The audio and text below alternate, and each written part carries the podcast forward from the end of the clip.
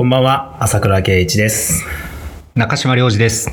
ポッドキャストちぐはぐ学入門は、朝倉、中島の二人が毎週今気になっている本や出来事、物事について雑談しながら、そもそもちぐはぐとは何か、いかにちぐはぐなまま居続けられるかを考える番組です。よろしくお願いします。よろしくお願いします。はい。なんか久しぶりな収録な気があ、します。そうなんですよね。はいそうですね。3月の、えーっと、今日は、何日だ？あ、4月の3日ですね。もう4月、ごめんなさいあ4月3日です。年度はい年度超えて、すいませんね、あの、まとめて撮ってまして。年度始めですね。また始まりました。始まっちゃったね、はい。春が始まっちゃったね。うん。さて、今回ですけども、はいはい。ゲスト会。あそうなんですはい。前回、まあ12回でしたかね。12回だったかね。あの、4D さんにね、4D さん。チャットで参加していただいた回が、はいはい。不本意ながらも非常に好評でして。好評だったという。うん、やっぱり二人で話すよりもね、相槌があった方がいいよねっていうことがなるほあったので、ど。うん。えっと、僕からじゃっていいんですかね。はい。今回はその 4D さんに加えて、加えて、もう一人、もう一人。茶髪細太郎さんに、茶髪細太郎。うん、茶髪細太郎さんにチャットで参加していただきます。よろしくお願いします。よろしくお願いします、お二人。まあ、チャットなのでね、ちょっと時差がある。そうそう例によってね、はいちょっとあの、打つ時差があるので、まあ、細太郎さんとね、4D さん、はいよろしくお願いします。よろしくお願いします。はい。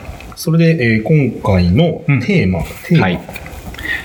今夜のテーマは、はいえー僕たちの生きづらさあというテーマでちょっと話してみようかなとあ、。なるほど。はい。いいですね。うん生きづらい。まあ生きてたら生きづらい生きづらさというのは。いやいや、当然ね、うん、うん。生きづらさはありますよ。うん、ううん。ん。なんですかね。まあえっ、とまあ今のうん。コロナ禍っていううん。もちろんですし。そうですよ。1年経っちゃったね。経ちましたね。4月そうですだけど、ね。うん。状況は好転せず。ううん。んそうですね。だからまあえあのオンラインのチャットのゲストの人にもうんうん何か生きづらさみたいなものあるんですか、そうだねあのってことも聞いてみたりいやいや、ぜひぜひ、あの、あの、二人の生き生きづらさを、4D と細太郎の生きづらさをね。なんか全然この細太郎が入ってこないんだよね。いろいろと。まあ、しょうがないよね。そう。生きづらさ、生きづらそうに見えないんでですも、けど。そんなにポップな感じでいいよね。ああ、逆にそうですね。ううんんうん一応、細太郎、茶髪細太郎は、まあ 4D にもそうだったんですけど、うちの嫁が、うん。あそうなんですね。そうそう、よしこが名付けてるんで、はいはいまあ身近な友人ではあるんですけど、はいはい。まああえて匿名にして見てるうん。んですけどね。うんうんどうですかね、お二人は？まあまだ来てないけど、うん。我々はどうなんだろうね。どう？生きづらそうですココロナはどうだったの？うんまあでも今からだもんね、あの、お農家だから仕事がね。ああ、そうですね。まあ去年も一年過ごして、うーんと、あの、世の中の皆さんが感じられてるほど生きづらさを感じなかったんですね。なるほど。農家という職業の、うん。まあ、うん。うんえっ、と、おそらく野菜の品種ごとでかなりち、状況が違って、ああ、なるほどね。はい、うちの場合割と家庭需要の多いはいはいはい作物だったっていうのもあって、うん。そこまであの経営的なあの危険危機とかも、うんまあ、そこまでなかったっていうことが逆にちょっと僕は怖いなって思ったっていうか、うん生きまあ、生きづらさにつながってないんですけど、はい、なんか来てますか、うんあ見えてますよ。大丈夫です。はいえっと、そうね。あでもまあそう、僕の仕事もあまり変わりがなかったですね。うん。うん。やっぱり同じで、うん。器っていうのも家庭で使うものなうので、んうん。あの飲食店さんとかね、のあの需要はもちろんすごく減ったんですけど、その代わりご自宅で使われるっていう需要が大変多くて、うん。まあプレゼントだったりとか、うん。あの、で見てくれる、あ、見てくれるっていうか、プレゼントとかで使ってくれる方も非常に多かったので、うん。あまりね、なかったなと思います。お、来てますね。細太郎さんから うん。えー僕自身は生きづらさはないです。多数派イコール正解ではない。うんうん。LGBT とかも受け入れられている。なるほど。うん。なるほど。そうですね。その、少数派、マイノリティって言われるような人にも寛容な社会になってるっていうのが、まあ、多数派が壊れたっていうのもあるよね。なるほど。うん。うん何をもって正正解だっていうことがうん。言いにくい世の中にな,、うんなったよね。な、うんまあ、なって久しいんだけど、うんうん僕らの生きてる今はそうだよね、すごく。うんうんうん。そうですね。なんだろう。過去、じゃあ生きづらかったなっていう時ありました？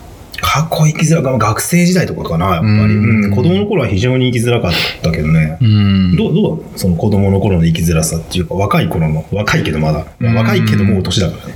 うんう、うんんそうです。そんな若くないですね。そうだよね。そうなんですよ。えーっと、うーん、なんて言うんですかね。なんか、生きづらさを感じるには、うん。まあそもそも生きてるっていう実感がまあ必要ですよね。なるほど。とか、そう立ってみると、うんまあ過去のことだから自分がちょっとなんか記憶から消しちゃってるのかもしれないけど、うんうーんと、かなりこう、ぼんやりと生きてたなっていう感覚、まあうん今、今どのぐらいそんな目が覚めてるのかって言われるとうんそこはちょっと困っちゃいますけど、うんうんうん。でも、うん、そうなんかそういう意味で生きづらさすらも感じてなかったっていうようなことをちょっと感じてますね。なるほどねうん過去のことで言うと。まあ、今、その生きる、まあ、暮らしていくとかせ生きていくってことに対して向き合ってるからこそ感じられるようになってきたってことだよね。そうですね。まあ、確かにそうかもしれないね。当たり前だとかって思うとうん。考えないもんね。うん。生きづらさから、うん。だから、その、世の中にこう準準じてるから生きやすいってわけではないっていうことも、こう、裏の意味ではあるよね。うん。うん自分の場合は全く順準準ずることができなかったから、学校時、学生時代から不登校だったから、はいはいそはい、はい。の初めから社会と折り合いがつかない状態での生きづらさみたいなのはすごく、うんだからそれはなんかこう、受け入れられないっていう生きづらさがあったけど、なるほどな。仮にうん。中に、ね、飛び込めてたとしても、うん果たしてそれが生きやすかったのかと言われると、うん。ちょっとまた哲学的な問いみたいになってるけど、まあでも折り合いが、うん折り合いがつけられないっていうのはいいですね。それがうん生きづらさなんだけれども、うーん、折り合いがつけられてないっていうことと、なんというか、何不自由なく生きられてるってことが、まあどのぐらい生きやすいってことかって、なんかいろいろ来てますね、ちょっと。あ、来てますはい、ね。4D さん。うん。前より発言や SNS の投稿に気を使わなくちゃいけない風潮を感じたなるほど。確かにそれはあるよね。いや、それ思いますね。そう。そうなんですよね。あの、あるよ。いじる、いじる、いじらないについて話しましたよね、この間。あったね、いじるいじらないね。ねうんうんあの長かったやつね。いじる、いじりが長かったやつね。そうそうそう、確かにそうなんだよね。うんあの、ね、例えば僕らは飽きない、まあ、生活のその大事なウェイトである仕事をしてお金を稼ぐっていうところで、うんそんなに大きなダメージを受けなかったけども、うん。周りにはね、それをすごく大きな、まあ、ダメージというか、まうん。あ、その世の中の流れにうん。変化うんにこうか、新しい変化をしていかなきゃいけないという業態の友人たちもたくさんいるわけで、うん。それがまあ分からないから、うん確かにい SNS の投稿には気は使うよね。う。うん確かにそうですね。なんうんうん。まあ、コロナ禍っていうことで言えば、うんうんあの、すぐ気軽に外から、外行って楽しんできましたっていうのはああ、そうそう。言言えない。えないよね、うんうんうんそれはすごくあった。ありますよね。仕事でもね、外出れなかったもんね。もうそれが行き過ぎた世の中に、その、相互監視の社会だったりとそうだか、ね。ディストピアね。うん、監視、うんうん監視社会ですね、本当に。うんうんうんがそれが果たして、まあ、いい悪いっていう話はしてないんですけど、うんうんうん行き過ぎると、確かに、ホーディさん言う通り、あの、風潮という意味では、そうだね。うんまあでも、他者に対して気を使うっていうのは本当は当たり前のことでもあったりするから、その通りですね。そこのところをどのようにこう自分の中で折り合いをつけ、まあ折り合いですよね。うんうん来てますね。なるほど。はい。えー、細太郎さん。細太郎。うんあ今の朝倉さんから感じられないけど、不登校の頃は周りに対しての劣等感はありましたか？あ、質問ね。当感。劣等感はありましたか？僕に対してですね。うん劣等感しかないですね。ううん。劣等感もすごかったから、うん。昼、日中動かなかったっていう。どういうことですか？夜中だったら誰にも会わないから。ああ、なるほど。そうそう、土日とかは家から出なかったし、うん劣等感ってか会いたくなかったんでしょうね。うん。うん。まあでも誰でもあると思いますよ。なんかこう、外に出て、うん。例えば大学とかで外に出て帰ってきて、うん。お前今何やってんの？って言われた時に、うん。こうなんかこう、恥ずかしくない自分でありたいみたいな気持ちってあるじゃないですか。うん。うんそれは当時も、まあ今はそう、今はね、あの、すごく他方で、うんあの、認めていただいてるっていう言い方が合ってるかわからないんですけど、うん。いくつもの居場所が自分の中にあるから、あうん、そうそう別に、あまりこう、一つのことが辛くなっても、うん。そんなに辛いって思わないけど、うん。子供の頃っていうか当時は、それが全てだったから、ーうん社会との接点という形でね、ううんそこの折り合いがつかないっていうのはかなり苦しかったんだと思う。もはや記憶から抹消されてて思い出せないんだけど、うんうんまあ、それぐらい嫌だったんだろうね。うんそれかぼんやりしてたかどっちか。ううんん。でもやっぱり今の朝倉さんを作ってるのはおそらくその劣等感のあ、そうそうそう。だから全然悪い、悪いことではない。劣等感の塊っていう かラード、ラードとか牛脂みたいな言い方された。まあでもそうだね。そうそうそう。いやーその、それこそ学生時代からの友達っていうか、まあ学生時代は友達じゃなかったんですけど、学生時代は、うん。いやあの多分にいじいじられてっていじ、いじってくるやつだったんですけど、最近はすごい仲いいやつがいるんですけど、はいはいはい。そいつがなんかみんな朝倉が変わったって言うけど、うん。自分の中では、うん。お前は昔からネクラで、今もネクラだっていう。あーネクラが一回転したって言って、あーポジティブなネガティブって言われるんだけどよく。うんうん、すげえ前向きだけど、めちゃくちゃネガティブだって。ひっくり返ったんですねそうそうそう、うん転換が起こってるんだうけど。んうん。昔クラインの壺っていう例えを教えてもらったんですけど、うん。その外側だったものが内側になるっていう幾何学というか 3, 次元のあの形態のあのことをあのクラインの壺ってええ。いう壺、まあ、壺壺の形状があってなんかそれでその自分の中のもやっとしてるものとかどす黒いものとかをぐるんってひっくり返してん。外側にしてしまうと、うんうんまあ楽になるというか、うんうんうんうん。生きやすくなるっていうようなことを教えてもらって、はいはい。あそれはすごくあいいなと思って、うんうんうんで、まあ、僕自身の話をすると全部ひっくり返せてるかというと、まだそんなことはないんですけど、できないよね、なかなか。もうやっぱ、なんていうんですかね、そういう劣等感とか、うん抱えてるネガティブをそういうポジティブにうん変換していくっていうことは、その生きづらさを感じた時の生きづらさ自体が悪いとかではなくて感じた後うん。どうしていくのか、うん。うん。なんか生きづらさを感じられる心があるっていうふうに思うんだよね。さっき言った、その生きづらさを感じない、その周りと一緒に溶け込んでしまってうん。大衆化し、大衆化っていうかこう、うんうん。えっ、と、い普通の一般人になって、まるで機械の歯車のように動いてることが、果たして幸せかどうかは別として、うん。その中では気づかないんだけど、その中の違和感に気づいてしまった時に、うん。あの、何かこう折り合いをつけなければいけない部分が発生するっていうのは、うん。なんかこう我慢するべきことでは僕はないと思ってて、うん。だからたまに都会って、今はねコロナだからそうでもないけど、満員電車とかで知らない人とこう、めちゃめちゃ顔が近いところとかに来るわけで、うん。不快なはずなの絶対。うん。でも都会で生きていくっていうのは、それをカットしないといけない部分があって、うん。不快だと思っちゃいけない。って方や、例えば田舎だと、うん。まあ僕らね、消防団員とか、町内会とか、めん。どくさいことに参加しなきゃいけないってことに、でもしょうがないんだ、これは当たり前のことなんだっていうふうに思いたいけど、やっぱり思い切れない部分があって、はいはい。その引っかかってる部分っていうのが、その人のアイデンティティの結構大事な部分にあって、うん、だから、なんで好きなのか、誰かのことを好きとか何が美味しいとか好きとかっていうのは、理由は特にいらないと思うんだけど、うん。なんで苦手なのかなってことには、うん。大きな発見の源があるから、うん。自分はそっちにすごくこう注力して、今まで生きてきた。なんで嫌なのかが知りたかった。うん。あとみんなが当たり前にしてることとかも気になったし、うん。何をどこのチャンネルを変えたら、そうん。の、このめんどくさいことを当たり前だと思えるんだ、みたいなことが結構気になってたかなと今思った。うんなるほどみんなっていう存在がいてそうそういうことでしょってことですね、うんうん。なんか 4D さんの今は生きづらさがネットに左右されている側面もある。あその通りですうんその通りね。だね。ネットに左右されている側面もある。村社会がネットになってね、うんネット社会になってるから、コミュニティの。大きな村になったっていうだけですそうだね。うん、そうそう、大きな村社会だっていう意味では、横の、うんなんだかな、あの、Z 世代って言われるうん。世代よね。あの、ああ、はいはい。うん。教授君たちより少し下かな？うん。のことをの研究してる本を読んでたんだけど、その横のことをすごく気にする。縦よりも横との関係性がすごく気になるっていう。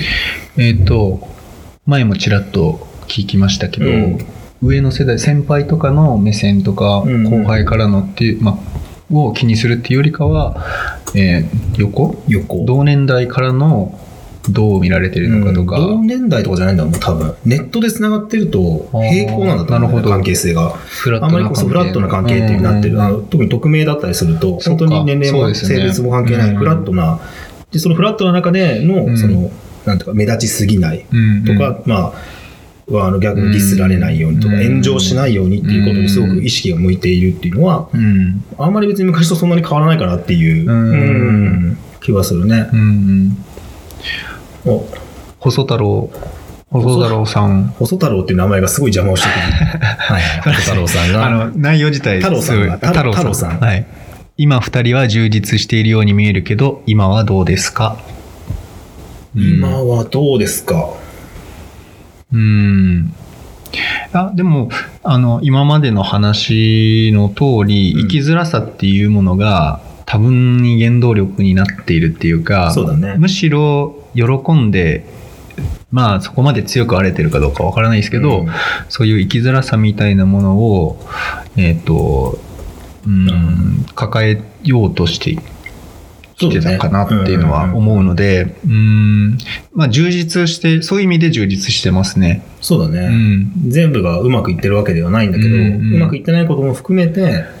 経験だなっていうふうに思えるだけの、なんていうかこうんうん。うなんだろう隙間余力？うん余力っていうのがちょっと強そうだけどちょっとしたこのまだ入れられるだけの箱のキャパはまだあるっていうか、うん。うんそういう感じはうん。するね、そうやって言われてみれば。うん遊びですね。遊び、あ、そうそう、うん遊びがあるから折れないっていう部分で、うん強いっていうのもしなやかなっていう意味合いでね。うんうんでもまあ、人からどう見られてるかは気にしなくなったよね。ああ。いいかいい年っていうのもあるけど、うんみんなそれぞれじゃないですか。うんね、あの、きっと、太郎からはこう、充実してるように見えてるけど、別に喧嘩もするし、うまくいってないところ多分にあるけど、そんな別にうまくいってないんですよねっていう必要性もないし、はいはい。なんかうまくいってるんですよねっていう必要性もうん。ないのかなって思ったりもして。うんうーんそうですね。こう、外向けに演じなければいけないっていううんうんことが、その、4D さん言ってる通り SNS で、おあって、ちょっとあれですね、細太郎さんからのチャットが入ってきてます。うん。うん、なるほどね。あ、4D さんから、はいはい。えー年代によって死生観みたいなのって違うんですかね？生きづらい感覚も違うんですかね？違うでしょうね。全然違うんじゃないかな。うん。年代っていうのは、世代とか、あ世代まあ世代もあるし、うん生まれた国によっても全然多分あ違うでしょうね。ねうん環境で全然変わるよね、それはねう。ん。死生観か。死生観ね。いや、違うんじゃないかな。だって戦争知らないしね。うん。飢饉も知らないし、うん逆にいい時代も知らないから、バブルとか、うんううんん、好景気も知らないもんね。うんこれが当たり前になってしまうんだよね。うんうん。だから生きづらい、生きづらいは何かだよね。だからお金であれば生きやすいのか。うんその野菜は自分で作ってる人と全部野菜買わなきゃいけない人は違うし、うん衣食住があっても不安な人は不安だしう、ん小さいことでも幸せだって感じることもあるからう、んうんううんん。なるほどじゃあちょっと生きづらさ自体を考えてみましょそうだね。生きづらさ自体のことなんだね、きっとこれは。ううんうんうん。うんあ、生きづらさの観点で都市と地方の違いはどうでしょうかと。あ、4D さんが。うん違うでしょうね。ううんん。もうさっきの通りその朝倉さんが言った通り、満員電車でシャットアウトしなければいけないっていうことうん。が地方にとってはそんなに具体的に人が近いということはうんないんだけれども、うん。例えば関係性の近さだったりとか、そうだね。監視されてるみたいなね、うんところあるよね。そういう意味ではあーとそうですね満員電車にいるようななんか窮屈な感じが地域で地方の方でしたって言って、あの近い他人がいるのか、うん、なんかああなるほど、うんちょっと違うんだよね。あの、多分、田舎になると他人とじ、他人っていうのがすごく曖昧になるっていうか。うん、ううんん。そうですよねそうそう。えあの人とつながってんの？みたいなのがそうそうそう。もめちゃめちゃありますよね。え、あの人の兄ちゃんなの？みたいな。の がある。ありますよね。あるじゃん。うそれが結構辛い、うん。あの、窮屈さっていうのはあるよね。うん。特に現代的な考え方で言うとかなりうん精神的に苦しいのかも。あ、そんなの来てますね、4D さんから。実は地方の方が精神的に窮屈だったり。それはそうだと思いますよ。そうなんですかね。都会って別に関わらずに生きられる仕組みができてるんで。うんっていうか関わらずに生きられる仕組みがあるから都会なんだよね、むしろ。うん全部お金で買えて、うん誰とも会わなくても生きていける。うん自分が好きなことだけをチョイスしても、うんで自分が好きなことだけをチョイスしていられるような環境になってるから、うん田舎は全然そういうふうにはなってないよね。うんうん。だから、うーん、なんか、そうですね、単純な比較はもちろんできないと思うので、都市部の方でも、うそらく孤独さとか、うん。あの、抱えてるっていうか、精神的な、あの、窮屈さっていう、うん。まあ窮屈さか、そうか、窮屈さっていう意味では、うん。そうなのかな、うんうん。太郎さんから、うんうん。特殊な、独特なこだわりを持っている人が都会では活躍できるけど、地方では疎まれる。疎まれるだってるよね。うん、下げすまれるだね。下げすまうんわかるね、それは。うーん都会では、うーん、まあ、そうですね。だから逆に僕はいつも思うんですけど、うんその別に僕らがやってることはうんそんなに特殊なことではないっていうふうに思っていて、うん。あの、なんていうんですかね、これ。あの、特別なことをやってるっていうか、うん。世代、その、大きく見たら結構当たり前なことをやってるのが、うん。田舎だといないから、その、面白がられるっていううん。意味で得はしてる部分があって、うん。同時にそれを疎まれるっていうこともある。うん。うんうんでも、あんまり気にしなくなったなっていううん。のは、もともと気にしないたちだけど、うん。う。うんん。認めてもらいたいって思うから苦しいよね。それで言うと。なるほど。う。うんん。なんか誰かに認めてもらおうと思ってやってないよね。それで言ったら。ううんん。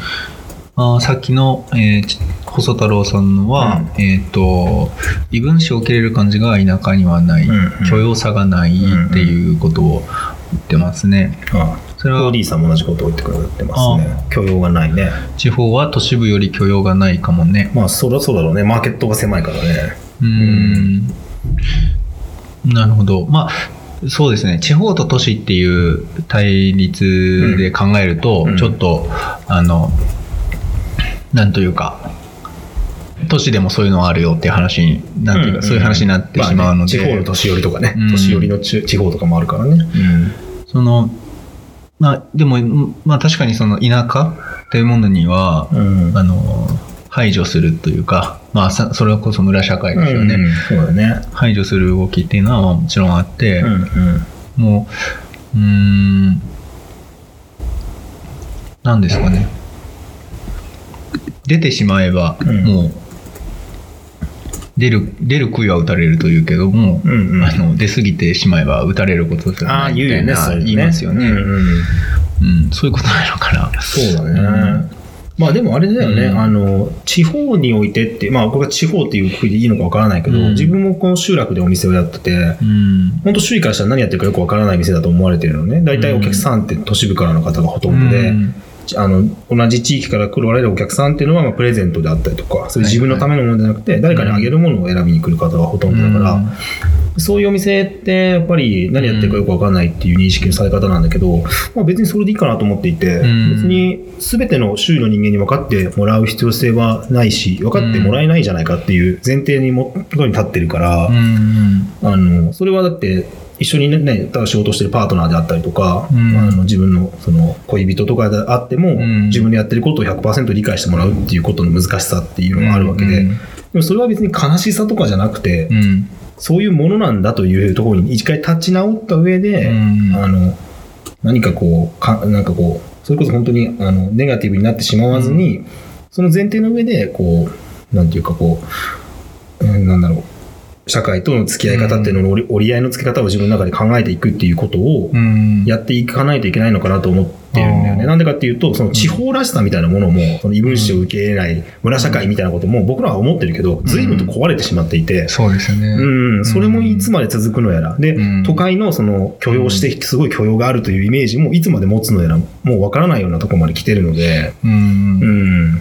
あもうその浅川さん言ってた通り、こう、家族にすらうん理解されなくてもいいな、されなくてもいいではないけれども、うんあのね、されてなさを短期的な時間で理解されることを求めないっていう感じかな。うん、じっくり分かってくれたらいいってことですか。死ぬ時までに、お死んでからかもしれない。だって死んでから評価されたアーティストなんて山ほど。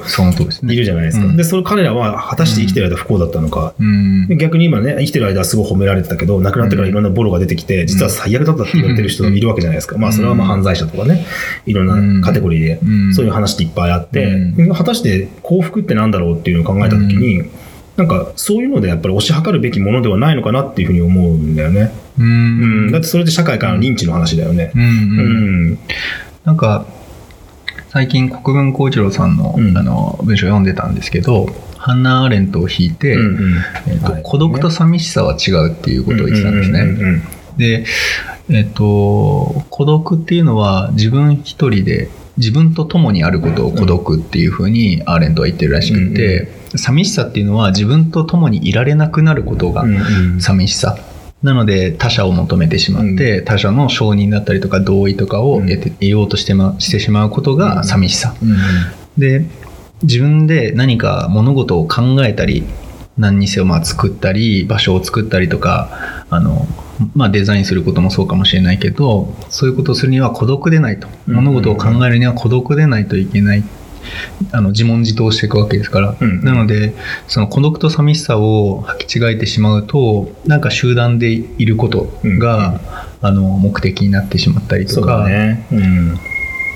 あの集団でいるのに寂しいっていうことはむしろ集団でいるから寂しいみたいなこともあって、うんうんうんさっきの東京と地方っていう話は分かんないですけど、うん東京にいるからこそあの孤独でいられる、うん人が多いところにいるからこそ、そうだね孤独でいられるみたいなことはもちろんあって、うんうんなるほどね。アーレントね。あ、メッセージ来てますね。えーどっから行こうかな？太郎さんは、さんうんえー出る杭は打たれるという段階は2人とも乗り越えていると思うけどい、や、うん、その先で感じる傷はさ、いやー、乗り越えてないよ。出てないよ、まだ。タケノコで言ったら、まだ美味しく煮て食べれるぐらいの硬さしかないよ、今。えー、どえっとなんかね2人とも乗り越えていると思うけど承認欲求がない。誰かと比べべられる段階を超えるっていうような認識は、うんまあ、人に対しては使うけど、自分に対しては使わないね、あんまり。うん。うん。うん。なるほど。その先で感じる生きづらさか。うん。承認欲求はすでに満たされているってことですか？っていうことか。いやー、そんなことはないんじゃないかな。それはもう人間じゃなくなっちゃうもんね。ああそうですねねなんか、もう俺は承認欲求ないよとか言われてもさ。うんもうその自分の中の欲求の構成の比率うんそうそうそう。の中で。パーセンテージが低くなっていってるそうそうそう。で、別のところが上がったりとか。うん欲求だらけですよね。欲求だらけだ。よ。はい。欲の塊です。よ。欲の塊ですよね。もう欲です。あそう欲が服着て歩いてるみたいなもんで。そ んな感じですか。そんなにも。ちょっと極端なんだけど。まあでも自分自身はすごい欲深い人間だと思ってる。うん。うん。いやうそうですよね。その通りだと思う自分も。うん。ポンコツだと思ってる。よね。うん。そっかその先で感じる。あでもこうなんていうんですかねえっと、そういう社会とかが押し付けてくる規範とか、僕が特に生きづらさを感じているんですけども、うん。そういうものを、そういう欲求に転換していくと、うん。あの他者を巻き込まなくても済むっていうちょっとなんかちすごいぼやっとしちゃったこと言ってますけど、うんうんうんうんなんか変換作業が必要なのかなって思いますね。ねそのよ承認欲うん求うんをどう自分の中で、うん。うんうん。あの処理するかみたいな。そうだね。うんその難しさはあるね。じゃあちょっと次行きましょうか。4D さんから、うんえー最近同級生がばあちゃんの家のある地域の祭りに入ろうとしたら、えー幼少期から住んでるわけじゃないのに、うん。おうと町内で議論になったらしい。なるほど。外から人を入れるくらいなら祭りなんかやめてしまおうという人が今でもいる。まあいるだろうね。へー開かれるっていうことに対する感覚が全然違うんだよね。うん祭りの意味っていうのも違うしう。うんん。でも、多様性って何でもかんでも受け入れるっていうことじゃないからね。うんそこがなんかこうあのすごく混同されて、今、むちゃくちゃになってるよね。うんあの、何でも受け入れるってことは、あの、すごい強い理理屈なんだよね。なんていうか、俺が言ってることを聞けっていうのは、うんじゃあ俺はお前の言ってること聞かないっていうことを言われるっていうカウンターを、そのどちらにも権威、権利が生じてるから、例えば、入れてくれるのが当たり前ですよって言ったら、入れないのも当たり前ですよって言われてしまう、うん。その強い力はうん。北風と太陽で言うと、うん。めちゃくちゃ北風なんだよね。だから、おかしくないですかこんなこと言われてっていうのは、うん。どの場合においてもうん、おかしいけどおかしくないことだったりするっていう、うん。あの二重の意味を持ってるっていうのが、うん結構今ごちゃごちゃになってて、要は開かれてる方がいいっていう、すごいバイアスが、同調圧力がかかってるよね、世の中に。う別にその入れてもらわなかったのことがいいとか悪いとか、ぜひではなくてね、うん。入れてあげたっていいじゃんと思うけど、うん。でも、そのね、集落の人にとっては思いがあったり、うん。あの、あるっていうことも受け入れなきゃいけないんだよね。うん。で、そこの、その、答えが出ない調整みたいなものうんを真摯にやり続けていくっていうことが、生きてるっていうことだから、で、うんそれに対して生きづらさを感じるのは当然なことであって、うん。あの、人間としては当たり前なんだよ。ここをシャットアウトしてしまうっていうか、うん。なんか、別にどうでもいいよ、別にどうでもいいよってなっちゃう世の中がじゃあ果たしていいのか。うん。外から来るものを拒まずにバンバンバンバン入れてうん。変容していってしまうそれが果たして本当に祭りなのかとか、うん。祭りじゃなくても集落なのかとかっていう議論もあるわけじゃないですか。う。ん。うん。だからその時に初めて、初めてというか、祭りとは何かとか、集落とは何なのかみたいなことを考え始めて、そこから、その、対話が始まるっていうか。やっぱり、その、祭りに限らず、うん生きづらさを感じた時に、対話だったりとか思考とかが始まるっていうことですよね。太郎さんが。はい、太郎さん。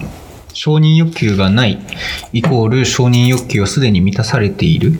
う。うんん。その次が、ええー生きづらさでググると、マイノリティな人の記事ばかり出てきます。ーうん、二人が話したいのはそういうことですか？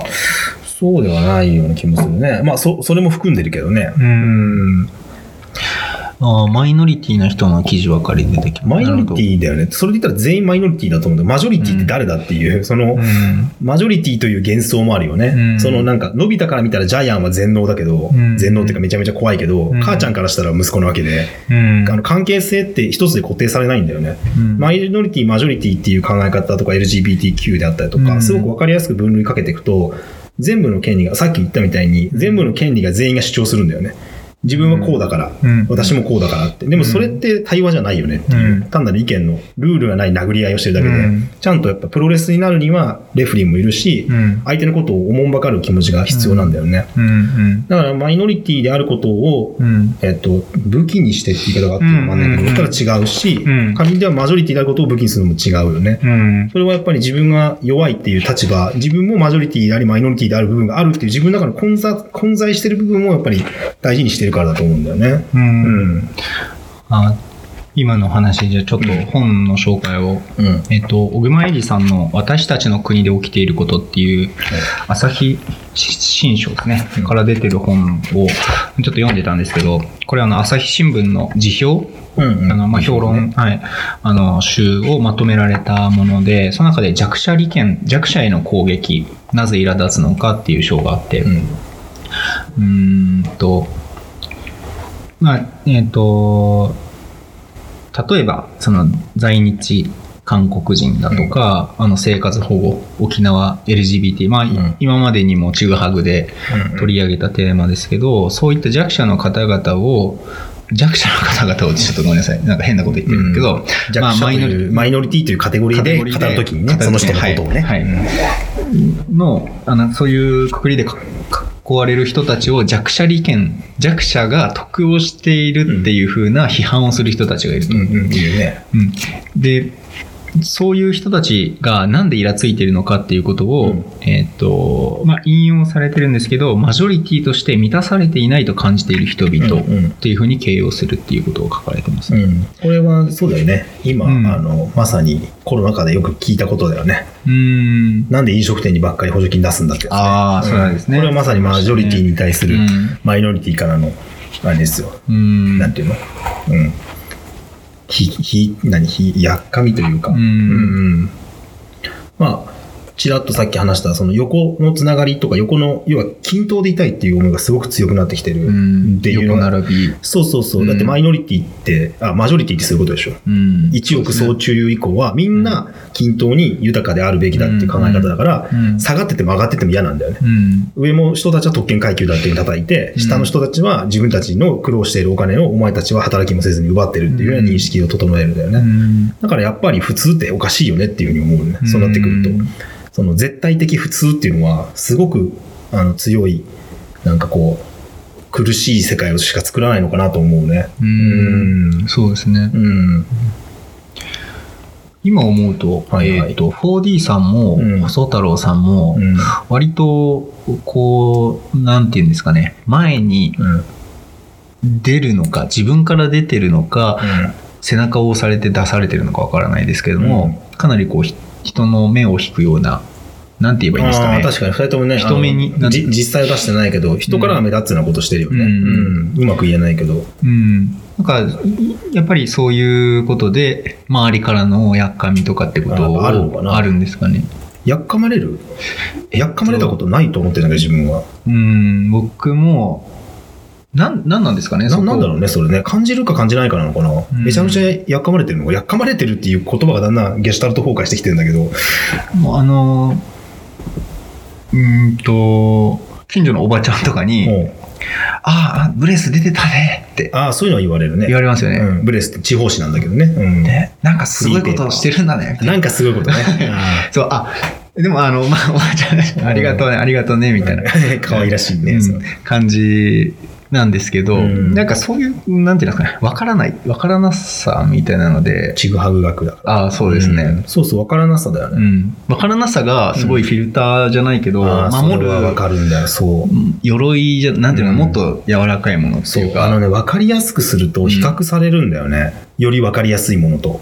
ああ、なるほど。うん、例えば誰かのために何かをするって言った時に、うん。もうどこまでもそのフィルターのレベルは上がっていくんだよね。うん。そこまでやるなら、もうお前自分でお金稼ぐのをやめてボランティアでややれよとかそういうすごい圧力をかけやすいのよわかりやすいことって。そこなら一流を目指せよそう、人のためになるっていうんなら俺も救えよっていう論理が発展するんだよね俺困ってるからお前助けてくれるのっていう話になっちゃうんだよね。うん。これ結構きついと思う。今、特に多いから、世の中で、うんその、みんなのためにやりやりたいんですっていうことを前に出して、その要は社会性、そそれによって社社会とつながるっていうことをすると、うん。そこの先にあるのって最終的にパブリックな公共だから、うん。要は個人を完全に消して公共的なものにならなければいけないんだよね。だってうん、うんその NPO とかうん公益社団法人とかができることと個人が収益出してやることは全然違うはずなのにごっちゃにされて、うん。なんか本当に人のためを思ってるんだったらそんなにお前らが給料取るのおかしいだろうとか、そんないい車乗ってとか、うんそんないい服着てとかってなってきたら、それって全然いいことしてるってことにならないじゃない？双方にとって。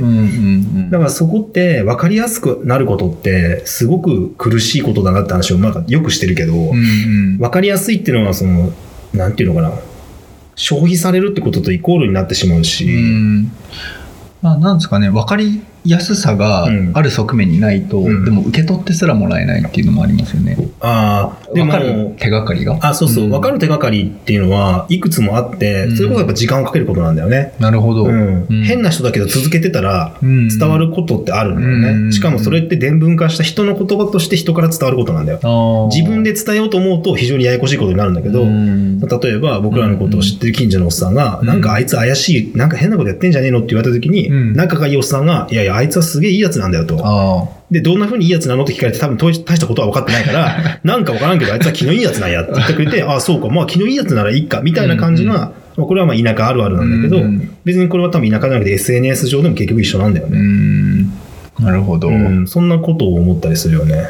いや、なかなかいいですね。うん。ちょっと、最初のか、最初ちょっと硬くなかったですか？最初すごかった。すごかったですね。すごかったびっくりした。もうちょっとなんかどうしようどうしようって思っちゃって、うん。なんかいい感じで、えっと、40分ぐらいにちょうどなってきたんですけど、そろそろ終わりがけの時間に。ちゃんと終わらせていこうっていう、はいあの、長くやるのもいいことなんだけど、時間を決めはい。て、少し語り足りないぐらいはい。で、また来週もこのね、話題についてちょっと語っていくみたいな形にしていこうっていうう、ん。あの、話し合いがありまして、はい。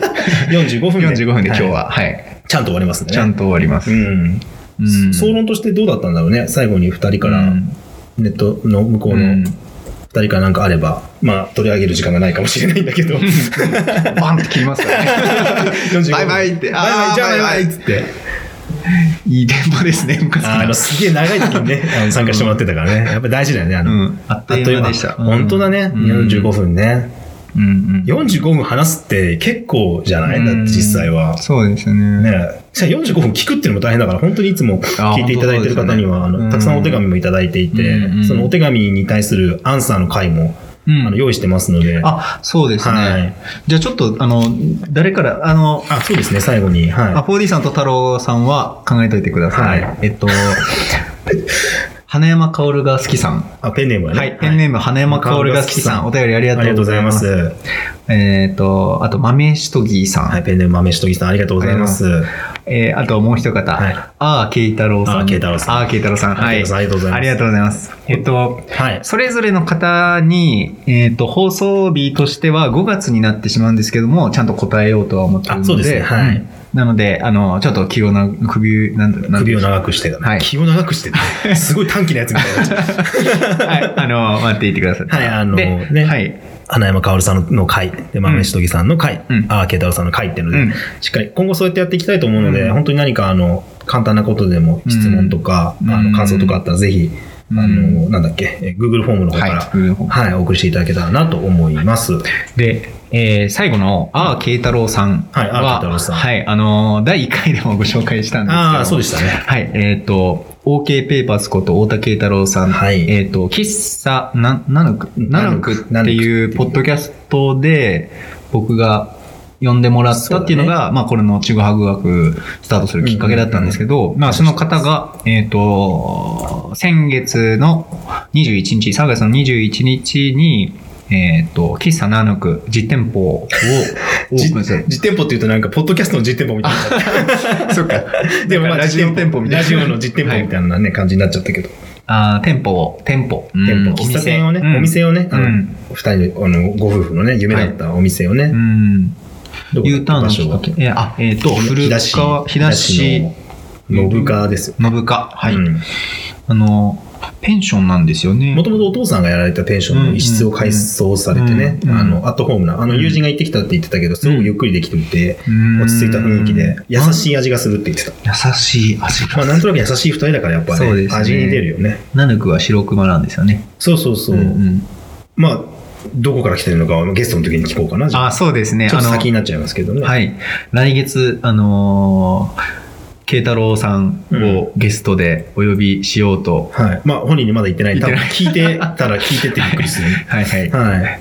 ので、あの、皆さんお楽しみにと。はい。またぜひ、あの、喫茶ナヌクのポッドキャスト番組であったりとか、はい。あリンク貼れるのあれ、概要欄にあ、貼ります、貼ります。あ貼っときますので、うんぜひ聞いたりとか、聞いて気に入ったらお店にもぜひ行ってあげてください。うん。ということを話してたら、42分、あと3分あとですよ。3分ですけど、はい。